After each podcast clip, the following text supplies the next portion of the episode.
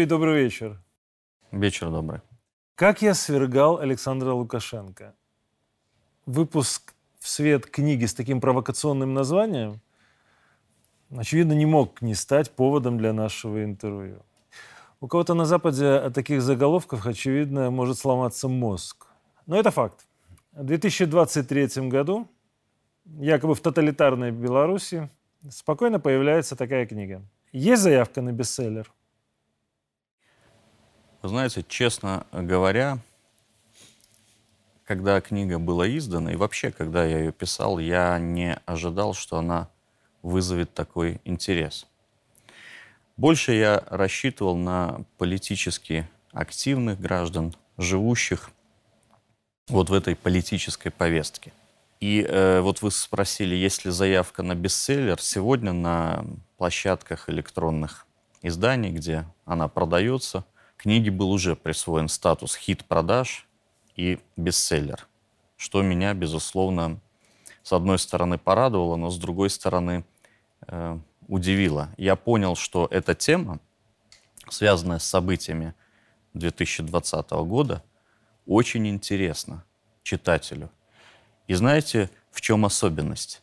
Эта тема интересна не только белорусскому читателю, но и россиянам потому что они переживали за нашу страну, смотрели на все со стороны, волнуясь.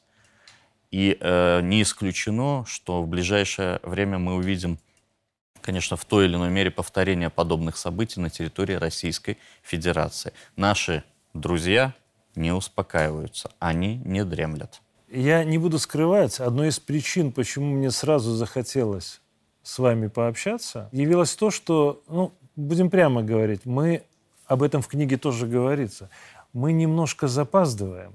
И очень часто запаздываем. Наши оппоненты, они за эти два, два с половиной года наснимали, там, написали об этих событиях кучу лживого материала. Реально. А мы все время чего-то ждем. Мы очевидцы. Потом эту историю все равно будут, будут трактовать так или иначе, с нами или без нас. Ну, по сути, это первый повод да, для того, чтобы проговорить эту тему, уже отталкиваясь от написанного, от документального, по сути, подхода, да, очевидца, который в нем присутствовал. Именно поэтому я очень надеюсь, что это станет ну, поводом для того, чтобы э, нашелся грамотный сценарист, и который просто бы эти вещи экранизировал. Ну, по крайней мере, написал сценарий так, чтобы захотелось снять такой фильм. Ну, это первое впечатление. Тем более там есть о чем говорить. Вот давайте прямо от физического воспитания вас при задержании до чуть ли не намека на то, что одна из представительниц женского трио приходилась одному из экс-кандидатов не просто сотрудником. Ну, ваша книга в принципе полна провокационных деталей и имен, и воспринимать ее нужно в целом, не выдергивать из контекста, потому что каждый противник власти, сторонник власти, он найдет для себя там что-то, за что можно зацепиться, да, и от чего оттолкнуться. А вы уже получили свою порцию негатива как автор или, наоборот, комплиментов от современников? Я уже начинаю получать весьма активную обратную связь. И, конечно, там есть как э, исключительно комплиментарные отзывы, так и исключительно негативные. И вы, э, Марат Сергеевич, очень правильно сказали, что этот продукт, написанный непосредственным участником, очевидцем событий, его надо рассматривать именно как целостный продукт, потому что при желании там можно надергать цитат и, и эти цитаты уже дергают отдельные экстремистские порталы, как в пользу одной версии, так и в пользу другой. Поэтому очень важна целостная картина по итогу прочтения этой книги. А там вариантов уже нет. Если на начальной стадии э, я высказывал э, свои предположения, сомнения, касаемые работы, допустим, представителей э, силовых органов в тот период, да, то в конце уже и мне, и читателю, безусловно, становится понятным, что иногда лучше применить, скажем так, непопулярные методы, чтобы спасти страну от катастрофы. Но не значит, что мое мнение, высказанное в книге, это какая-то аксиома.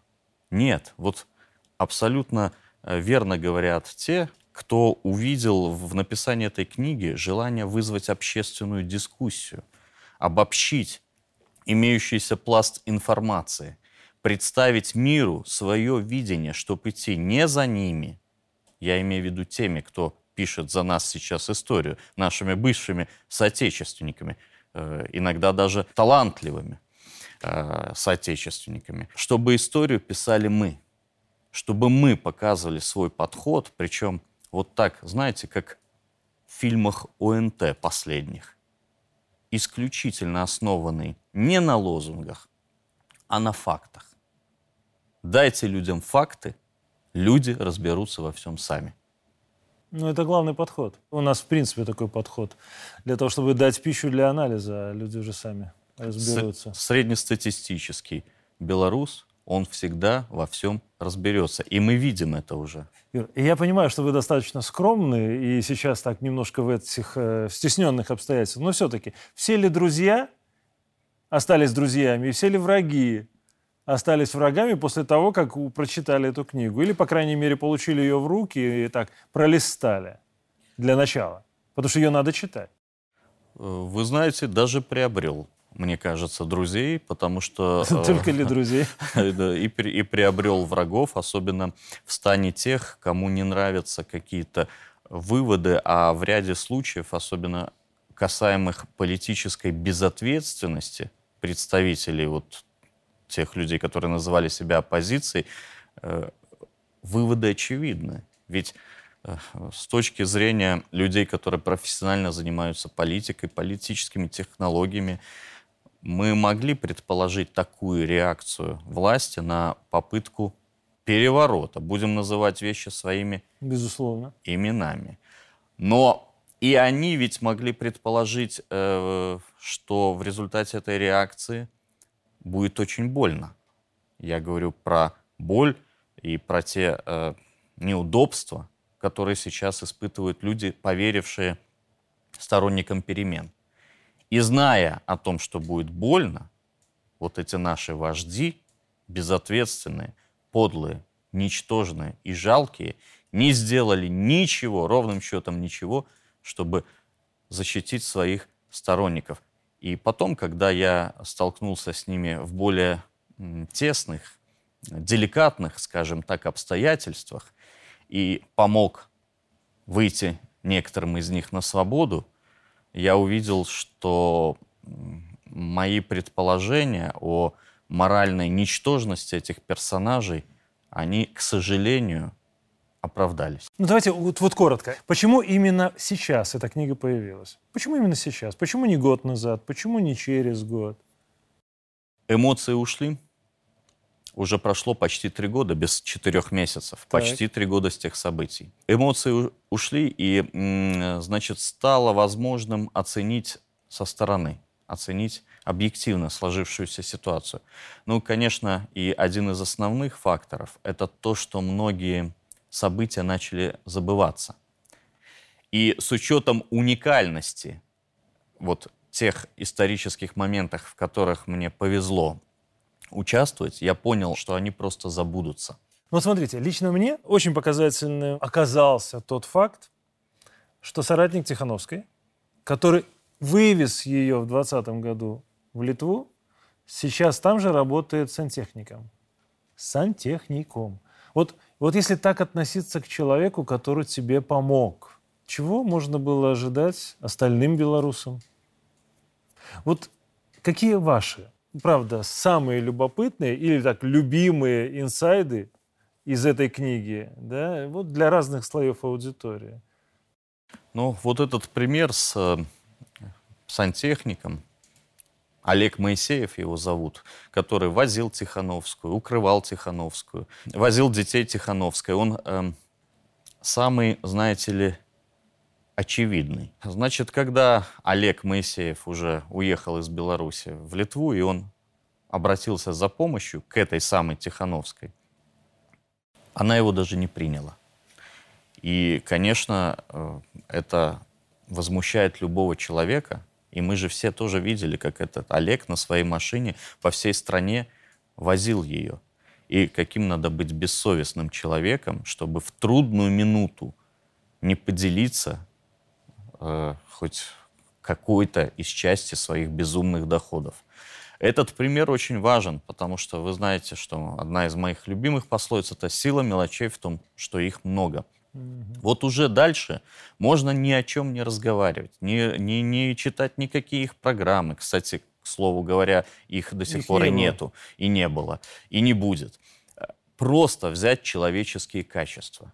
Просто. И знаете, вот эти примеры, и это и сантехник э, Олег Моисеев, это и другие случаи, связанные с освобождением отдельных активистов это из тюрьмы. Да, это коснемся да. конкретно. Э, это и конкретные факты, связанные с ходом ведения предвыборной кампании, когда, допустим, те активисты команды Бабарыка, которые набрали больше всего подписей, они не заслужили даже телефонного звонка с благодарностью. То есть вот эта черная неблагодарность, безответственность, она прослеживалась в течение всей избирательной кампании со стороны руководителей оппозиции, со стороны новой оппозиции, как они себя называли. И это должно шокировать любого человека, потому что здесь речь идет о непорядочности. И экстремистские, если вы заметили ресурсы, которые повыдергивали некоторые мои цитаты, mm-hmm. они умолчали эти вопиющие и очевидные примеры. Ну, Хотя, ну, казалось бы, возьми и скажи, что автор лжет. Mm. Поговори с участниками тех событий но они не могут ничего сказать, потому что все это чистая правда. Мы же с вами общались и за кадром, да, и вот если бы был бы факт-чекинг по отдельным событиям, про которые мы просто можем разговаривать, но не в эфире, да, было бы еще интереснее. К сожалению, не всегда приходит на ум необходимость или возможность технически подтвердить это. Ладно. Одним из триггеров попытки госпереворота вы считаете пандемию. Вопрос гипотетический. Но если бы, вот если бы пандемия случилась чуть раньше, и белорусы бы, и весь мир увидели, что наш президент оказался прав, что он не допустил паники и локдауна, не обвалил экономику, как этого требовали очень многие. Вот на ваш взгляд, когда все увидели, что путь, выбранный Беларусью, он оказался правильным, но это произошло значительно позже, это могло бы на тот момент уменьшить градус на этапе выборов? С моей точки зрения, э, ковид сыграл главную роль. Градус, что касается градуса, наверное, бы градус не уменьшился, потому что все президентские выборы сопровождались активизацией нашей пятой колонны и какими-то протестами. Ну, это стандартно, это всегда. Градус был бы такой же, но масштаб вовлеченности людей однозначно был бы меньше. Впервые в истории и мы должны это признать, вот эти маргинальные политические силы, или маргинес, как их называет Зенон Поздняк, они вышли за пределы оппозиционного гетто. Впервые. Ну, согласен.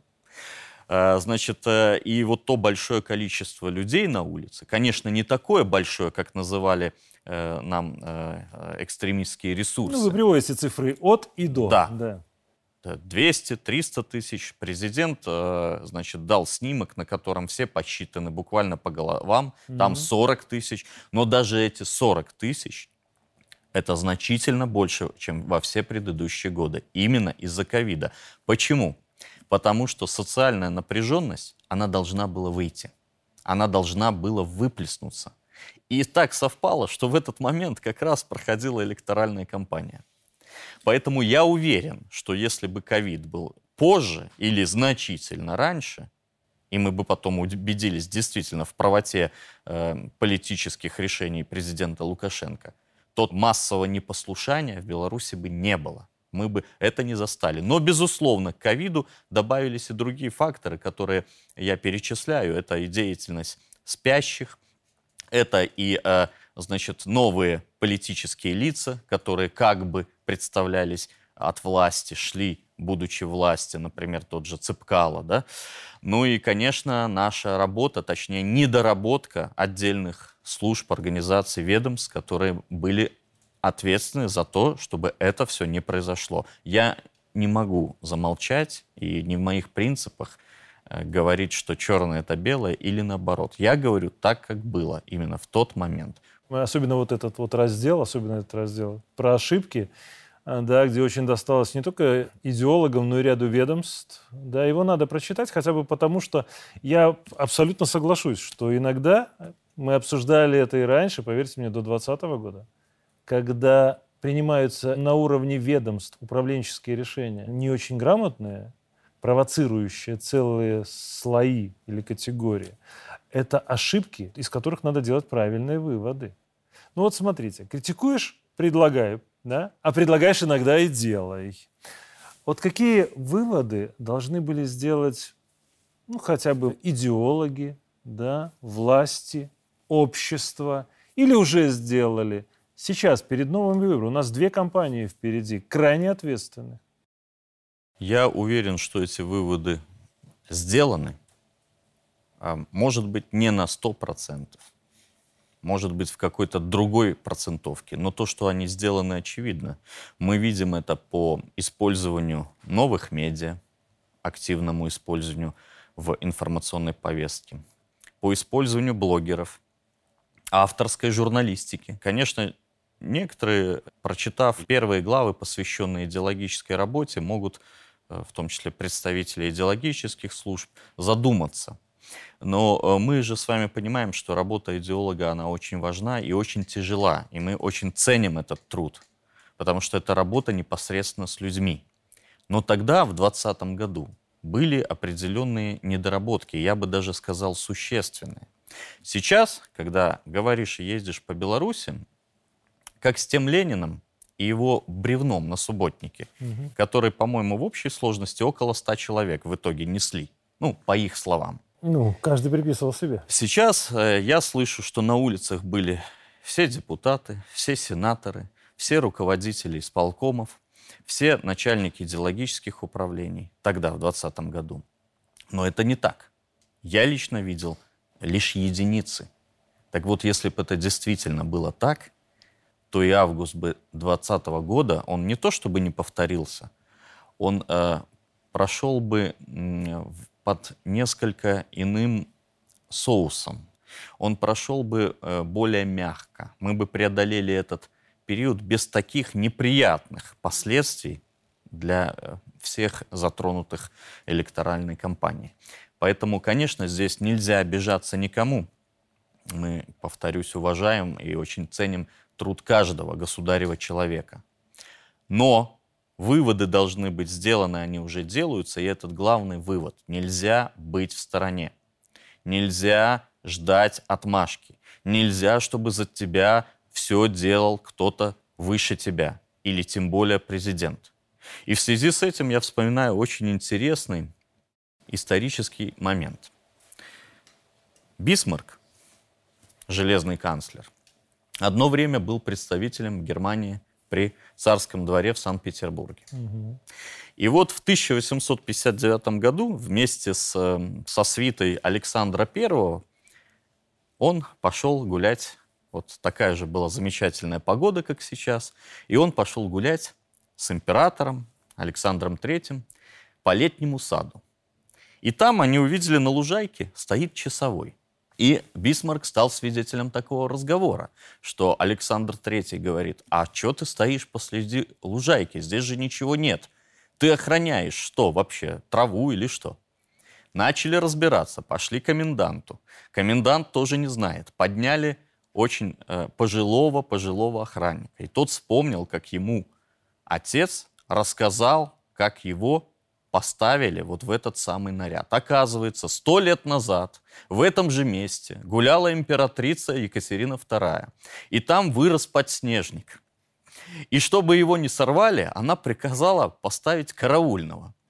И вот с тех пор подснежника уже нет, а Екатерина забыла, и человек сто лет выходил на службу и стоял, охранял уже пустое место. Все ждали команды в данном случае императора. Так вот, главный вывод – не надо ждать команды, надо не бояться брать ответственность на себя. Ну, то, что президент постоянно говорит, если каждый будет на своем месте делать свою работу, у нас проблем будет гораздо меньше. Но вот смотрите, вы отсидели в тюрьме, стали известным. Ну, это правда, несмотря на то, что были когда-то первым секретарем ЦК ЛКСМБ. Да? Написали книгу. Непростая, но очень интересная судьба. А почему при этом кейс Воскресенского не мог стать массовым? Ну ведь реально неплохой кейс для любого беглого, если так расширить. Наверное, потому что 99% э, людей – это ведомые. Людей ведущих весьма мало. Плюс в определенный исторический момент очень нужен политический опыт, чутье, интуиция, стратегическое видение ситуации. А это дается далеко не каждому. И часто это дается именно с рождением.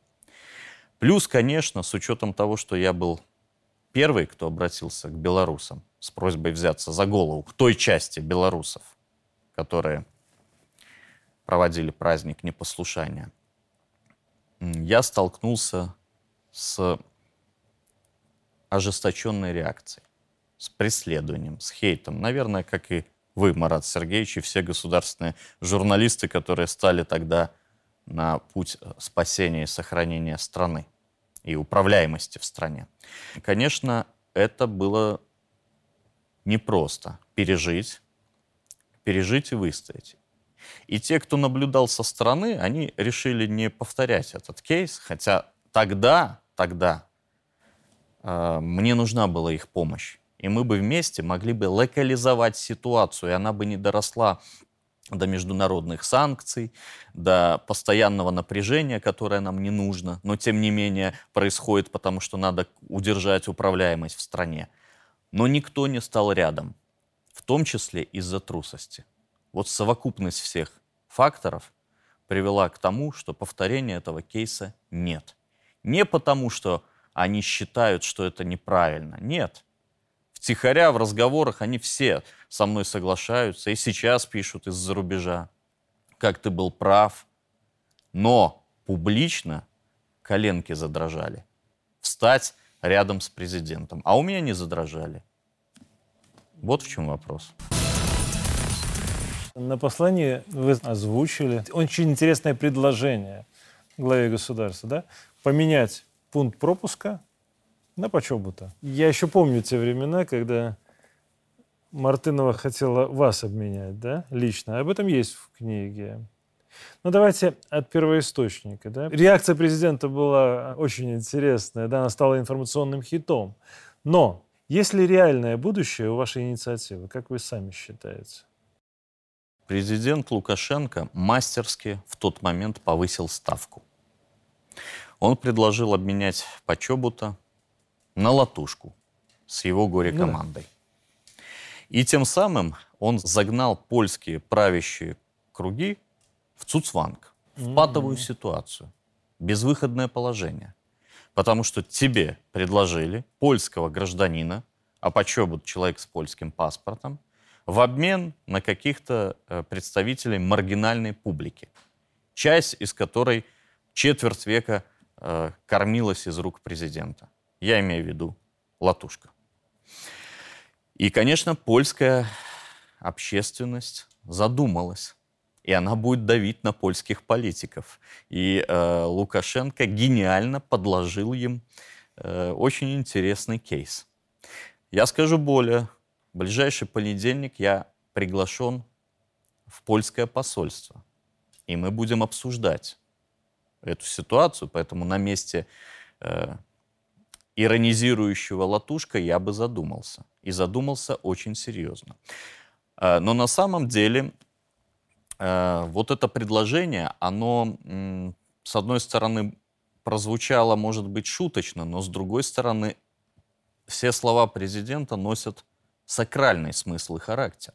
Он предложил абсолютно конкретную, ну, если не дорожную карту, но первый шаг на пути этой дорожной карты, которая может нормализовать белорусско-польские отношения. Если они не хотят выдавать Латушка, они могут выдать Тихановскую, а, могут вы, выдать Прокопьева, Цыпка. Можно обсудить варианты. Они могут прекратить и разогнать все эти якобы патриотические лагеря, где тренируются боевики. Это тоже может быть предметом торга. Но мяч на их стороне. На самом деле предложение очень конкретное, и на ближайшей неделе мы будем его обсуждать уже в предметной плоскости. Ну, вы же слышали, пучком, только пучком. Стоимость акций у них слишком упала. Мне очень нравится, что вы затронули тему Польши достаточно глубоко, адекватно, да? А это важно. В последнее время все новости, которые мы получаем с их стороны, они носят такой достаточно угрожающий характер. Уничтожение беженцев, наращивание военного потенциала у наших границ в том числе, высказывание политиков про размещение ядерного оружия и увеличение армии в два раза. И это только часть новостей, да? Вы сами не раз посещали Польшу, уже в статусе конструктивной оппозиции, как мы любим говорить. Но неужели там не осталось действительно адекватных политиков, которые могли бы ну, публично обозначить, что взаимоотношения с Беларусью – это важно. Это важно и для Польши, и для поляков в том числе. Они сами сейчас страдают. Но при каких условиях тогда это возможно? Когда мы сможем вернуть нормальные соседские отношения? Этот вопрос очень сложный. Он меня очень интересует, прежде всего, с экономической точки зрения. Потому что кроме политолога я и в прошлом предприниматель. И, конечно, я вижу, что белорусско-польские экономические отношения, они имеют гигантский потенциал роста. У нас здесь самое короткое логистическое плечо для ну, всех ну, экономика наших во главе угла должна предприятий. Стоять. Да. И при этом я понимаю, что экономика все-таки первична. Базис определяет надстройку. Вы помните Советский Союз Это с 20 семью, по-моему, да, миллионами членов КПСС. На момент 90-го года 29 миллионов практически. И э, бесконечным количеством миллионов спецслужб и идеологов. И что произошло в итоге? Экономика всегда первична. Поэтому, конечно, в наших национальных интересах и в интересах национальных Польши прекратить вот это противостояние. Но вопрос в том, что польская элита вся взрощена вот этими фондами. Соросята, соросята как они сами а. себя называют иногда, да? Об этом тоже упомянуто э, в книге. И у нас вариант между плохими, это партия «Право и справедливость», трехголовой гидры Дуды Моровецкого-Качинского, и э, партия «Гражданская платформа» Туска и Сикорского. То есть плохие и очень плохие. И очень плохие. Я напомню, Сикорский да, это тот помню, гражданин, и Туск. Э, который радовался взрывом на mm-hmm. Северном потоком. Публично. Безусловно. Правда, потом удалил э, свой твит. То есть пока элиты не сменятся. И плохих, да. Э, там есть приличные люди, связанные с СЛД Квасневского, но они сейчас маргинализированы. Конечно, я скажу честно, я даже хотел обратиться к президенту, с просьбой, с учетом всего моего коммуникационного потенциала и знанием польского политического рынка, назначить меня послом Беларуси в Польше. Я думал, что я смогу разрулить и выйти э, из этой спирали противостояния. Но сейчас я вижу, что режим Дуды Моровецкого-Качинского по-прежнему играет на обострение, и, конечно, это связано с действиями их заокеанских партнеров. Поэтому, отвечая на ваш вопрос, когда нормализуются отношения Польши и Беларуси, я скажу, когда нормализуются отношения России и США. Вот когда большие договорятся, все остальные с той европейской стороны будут наконец-то выполнять и реализовывать свои национальные интересы. Только будьте осторожны, потому что факт нахождения в статусе посла в Польше иногда плохо сказывается на биографии сам по себе. Ну, это так. Ну, вы думаете, на я буду случай. хуже латушка? По-моему, хуже уже некуда. Как, как есть. Надеюсь, нет. Но э, все-таки вы, когда пойдете в польское посольство, задайте вопрос, за что же вас все-таки лишили свежеполученного в 22 году да, двухлетнего Шенгена? Все-таки за что и кто так посмел? Мне рассказали, э, по своим каналам я уточнил э, из трех источников, почему меня признали угрозой национальной безопасности. Не только Польши, но и э, всего Европейского Союза. Выдав мне на границе соответствующий документ. Даже так. Подготовились. Юридически они мне не могли ничего предъявить, потому что инакомыслие у них якобы не преследуется. Угу. Поэтому они мне э, предъявили подозрение в том, что я угроза национальной безопасности. А когда по их законодательству предъявляется такое подозрение, все, ты можешь годами ходить, доказывать, что ты не верблюд. К слову, я подал соответствующий иск в польский суд и жду, очень жду его рассмотрения. Но дело почему-то в четвертый раз откладывается. Так вот, такое решение польское правительство, несмотря на то, что я, наверное, один из немногих, кто призывает к нормализации польско-белорусских отношений, приняло по доносу Павла Латушки. Я же говорю, плохо сказывается. Написал соответствующий донос в офис Моровецкого. И с офиса Моровецкого пришло распоряжение в Управление по делам иностранцев э, включить меня вот в их этот санкционный список. Абсолютно подло, незаконно. Э, но э, я не удивился, честно говоря. Юрий, дело в том, что вот если бы сейчас обмен НАУ на почем состоялся, это была бы такая ирония судьбы, весьма интересная. Я один вопрос не могу не задать. В Беларуси появилась партия «Белая Русь». Политическое поле в принципе зашевелилось. Да, все уже начали думать о перерегистрации и заниматься этим вопросом. Очевидно, что диваны исчезнут. Хорошо, если останется 2-3. Вот на этом фоне я все реже слышу о КСДС. О Юрии Воскресенском я слышу и вижу. А КСДС нет. Почему? И не лучшее ли время сейчас для политических амбиций? Дело в том, что КСДС, круглый стол демократических сил, он изначально создавался как фабрика мыслей как аналитический центр, как э, своеобразный политический инкубатор, на котором могут вызреть те или иные политические организации, структуры.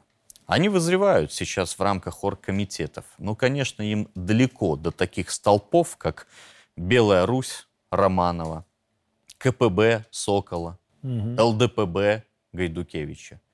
Еще не пришло время, они еще не вызрели. Что касается самой аналитической структуры, конечно, она работает, но уже э, на таком, знаете, не совсем видном обществу, не совсем публичном уровне. Работает с иностранными посольствами, работает по предложениям по снятию санкций с белорусских предприятий. Да, пока не получается.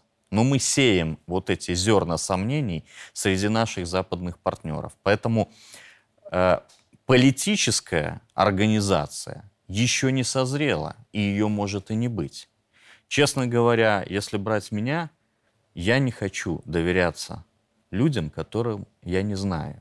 И за эти почти три года я столкнулся с тем, что многие люди приходили в КСДС для решения своих личных вопросов, mm-hmm. мелких вопросов, для прикрытия, э, значит, э, со стороны правоохранительных органов. Они думали, что это как-то поможет защититься. То есть они пытались использовать в корыстных целях нашу организацию, а это недопустимо.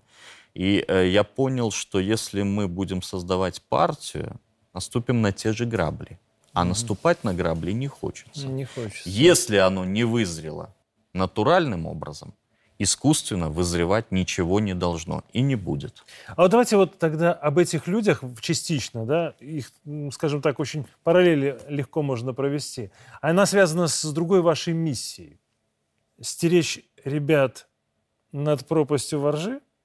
Очень красивая аллегория из Селлинджера, да? И очень важная миссия, ваша миссия. Вот не допустить, чтобы белорусы попали в замес чужой игры. Но это на перспективу. Есть те, кто уже попался, но еще можно вернуть. Об этом президент говорил, и вы сами из таких. Вот если назад дорога у беглых, и как вы видите эту дорогу? Сейчас. Дорога? Сейчас. Дорога дорогу осилит идущий, и дорога есть всегда. И мы, особенно с учетом нашего славянского менталитета и с учетом того, что мы победители, готовы их принять. Но того, кто искренне раскаивается, а не так пишет заявление, а в это время у него весь телефон пестрит в экстремистских телеграм-каналах. Или он говорит здесь одно, а своим родственникам или друзьям совершенно другое. Ну, конечно, э, таких людей на этой эта дорога не примет. Ира, ну смотрите, вы же сами, вот в комиссии, вы состоите в комиссии, да, Да. как и я. А, уже в комиссию поступило несколько десятков э, заявлений, как было озвучено. Вот какими критериями лично вы будете руководствоваться? Вы ведь уже обжигались. Вы уже поручились там за Шклярова, да, за некоторых других медиаперсон. Ну, кстати, можете рассказать об этом. Как они вас отблагодарили? Критерий в комиссии должен быть один – закон. Если тогда еще какие-то два года назад, э, три года назад, два с половиной, если быть точнее, если тогда два с половиной года назад могли быть какие-то поблажки, том числе для того, чтобы восстановить общественный порядок, то сейчас критерий должен быть исключительно один – закон. И вот в чем преимущество комиссий, что не кто-то где-то по углам оттирается и ищет знакомств с членами комиссии. Нет. Есть процедура, есть алгоритм, есть правовое положение. Все. Поэтому мы с вами будем действовать исключительно по закону. И в законе там все об этом сказано. И смотреть на тяжесть совершенного правонарушения. Конечно, если человек просто вышел, прошелся, то ему бояться нечего. Но вопрос-то в чем? Что за этим вышел, прошелся, э, все говорят так, вышел, прошелся. А часто скрывается и доносы с э, просьбой введения санкций, и участие в э, различных планах экстремистских, и, значит, писание в чат-боты, буквально даже на соседей, да? Ну, А все, а мы просто вышли и прошли. лично таких знаю. Поэтому детально надо проверять. Теперь, что касается второго вопроса, это моя боль. Вот эти все поручительства, а я при моей помощи, конечно, значит, с согласия следственных органов и одобрения главы государства вышло 32 человека. Мгм. Так вот, в ряде случаев они мне нанесли такую боль, которую я переживал очень долго. И просто не верил, что может быть такая человеческая подлость, наглость и цинизм. Я приведу несколько примеров. Особенно они интересны э, тем, что вот на мою дорожку решили стать некоторые известные люди. Я прочитал, что депутат Воронецкий, э, аналитик Прейгерман и э, предприниматель, лидер Союза предпринимателей, одного из союзов швец, решили поручиться за журналисток одного из экстремистских изданий. Чем окончилось, э, мы с вами знаем. Зрители тоже сейчас узнают. Эти журналистки сбежали, и по закону, по действующему закону, поручитель несет ответственность в 500 базовых величин. Поэтому каждый из этих граждан, депутат, аналитик и предприниматель, получили 18,5 тысяч штрафа. Я, когда это прочитал, я перекрестился. И думаю, Господи, слава Богу, и никогда больше. Так вот, хрестоматийные примеры – это четыре человека, бесславная четверка, как я их обозначил в книге, с намеком на один из заголовков Тарантино. Это юристка Власова, это юрист Солей-младший, это политолог Шкляров, и это ивенчик, аниматор Кривко. Там можно прочитать, как они поступили со мной, со страной, со всеми, кто им поверил. Но мы можем привести даже один пример. Кривко – это человек, который руководил штабом Бабарика.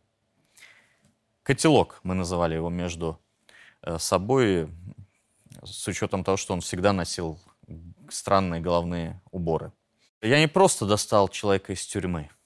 Я еще э, нашел деньги немалые деньги, колоссальные деньги, чтобы заплатили за него нанесенный им государству ущерб. Так вот, часть этих денег он до сих пор даже не вернул. И при этом сейчас, как и все другие, сбежал в Польшу. Но э, о чем здесь можно говорить?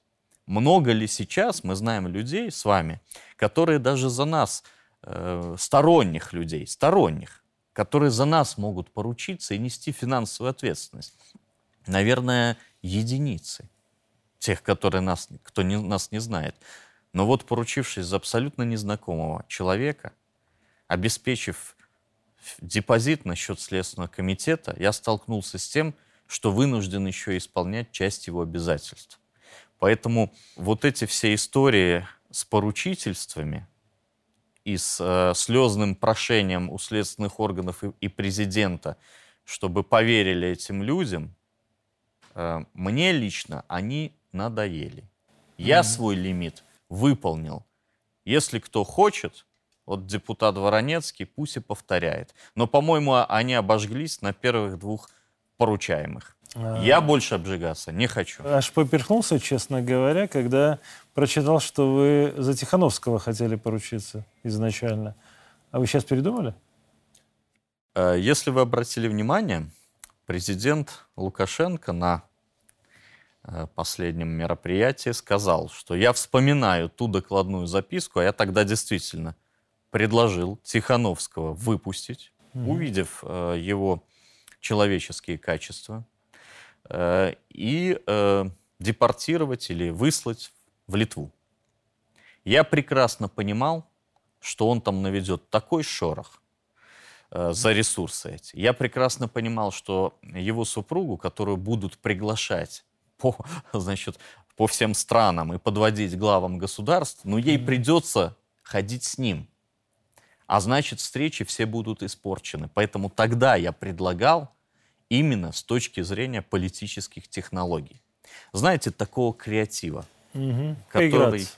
Да, как в квартале 95. Ведь они Интересное сравнение. профессионально работают на медийном поле и фактически монополизировали влияние за умы украинцев. Очень профессионально. 500 тысяч людей жалко, а так профессионально, да. да. И это еще не все. Да.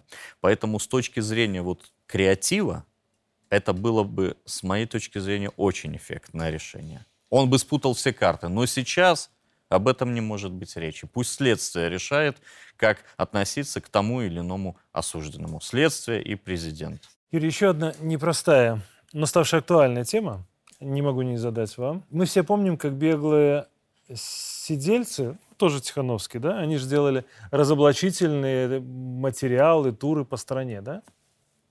Главным туром была всегда критика государства, критика власти, разоблачение местных чиновников и депутатов, и милиции. Такая благодатная вечная ниша, которая сопровождалась постоянно оскорблениями. Сегодня мы видим, что эту нишу к сожалению, начинают занимать некоторые блогеры с красно-зелеными аватарками. Они не только критикуют, но и прямо оскорбляют высших должностных лиц, министров, чиновников разного уровня, а также журналистов и всех, кто не согласен с их мнением. Просто. То есть, как только ты высказываешь другое мнение, начинается хейт. Такой.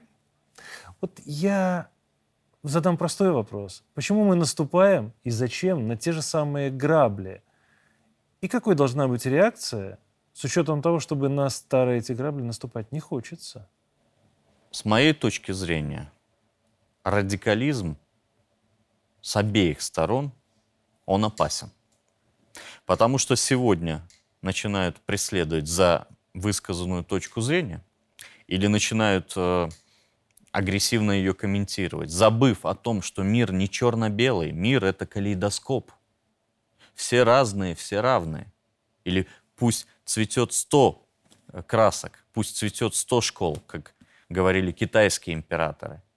То есть мир, он не черно-белый. Поэтому если мы сегодня начинаем за какое-то высказывание мыслей или или, или фразу, которая нам не понравилась, преследовать другого человека, публично порицать, то мы снова можем прийти к повторению вот тех трагических событий 2020 года. Ну, может быть, в меньшей степени, в той или иной мере. Это неправильно. Стержень в стране, и в том числе идеологически, он должен объединять, а не разъединять. Кроме того, огонь по своим, публичные, публичные разборки, это тоже недопустимо. Это может использовать наш внешний враг. А сейчас мы находимся в состоянии фактически военных действий. Если в мирное время, да бог с ними, пусть куражатся. Но сейчас э, мы должны быть монолитны или, по крайней мере, показывать и демонстрировать, что мы монолитны. Если тебе что-то или кому-то не нравится, ты позвони ему, скажи, покритикуй, пообсуждай. А лучше предложи свое какое-то видение. Поэтому здесь я соглашусь с вами, что э, радикализм недопустим. Мы должны сейчас объединиться и высшее политическое руководство Беларуси говорит об этом постоянно. Начав говорить с того выступления в храме в канун православного Рождества, о том, что нам нужен мир, белорусы должны э, быть вместе, и э, заканчивая последним выступлением главы государства. И я это поддерживаю. То есть нам нужен мир – стабильность, единение, никакой конфронтации. А если есть какие-то вопросы, всегда можно решить кулуарным способом. Потому что мы сейчас находимся в состоянии военного, в том числе военно-идеологического противостояния. И надо быть на чеку, не раскачивать изнутри. Это э, то, от чего нас ждут внешние враги. Ну, я соглашусь. Мы приветствуем, когда штабы многочисленные в Польше и в Литве начинают между собой выяснять отношения, для нас это просто бальзам на душу. И в то же время повторяем их ошибки. Понимаете, даже двух людей нет одинаковых во всем мире, среди 8 миллиардов. Поэтому ничего страшного, если у кого-то такой подход, у кого-то другой подход. Более того, более того, вы же знаете, что глава государства, обсуждая какие-то вопросы на совещаниях, он никогда не рассматривает вопросы, когда присутствует одно мнение, одно мнение и одна точка зрения. Это подчеркивал. Он требует не менее двух-трех вариантов решения. Последний. Это более эффективно. Юрий, последний сегодня около философский вопрос. Я признаюсь, я адепт книг биографий. Мне очень нравятся речи, которые изменили мир, и люди, которые его меняют. Меня увлекло чтение ваше, и я не буду скрывать, второй раз буду читать ее уже с карандашом, потому что есть вещи, которые э, надо реально проанализировать, не просто получить информацию. Но кто, по-вашему, в современной Беларуси достоин выпуска подобных книг? Чьи книги вы бы хотели прочитать? Вы знаете, в поездке прошлогодней по стране мы разговаривали на эту тему с ушедшим от нас, к сожалению, философом Николаем Сергеевичем Щекиным. Царствие небесное. И я его спрашивал, говорю, Сергеевич, а чего глава государства не напишет книгу, биографию? Ведь это было так интересно. И э, Николай Сергеевич сказал, а он ее написал. Его книга – это Беларусь. Это книга его судьбы, книга его жизни. Но, конечно, мне лично, как начинающему литератору, хотелось бы увидеть письменную публицистику, мемуары, воспоминания именно Александра Лукашенко. Я хочу узнать все, может быть, даже то, что не было раньше известно, связанная с строительством вот за эти почти три десятка лет независимого, суверенного, белорусского самодостаточного государства. И еще я хотел сказать об очень важном.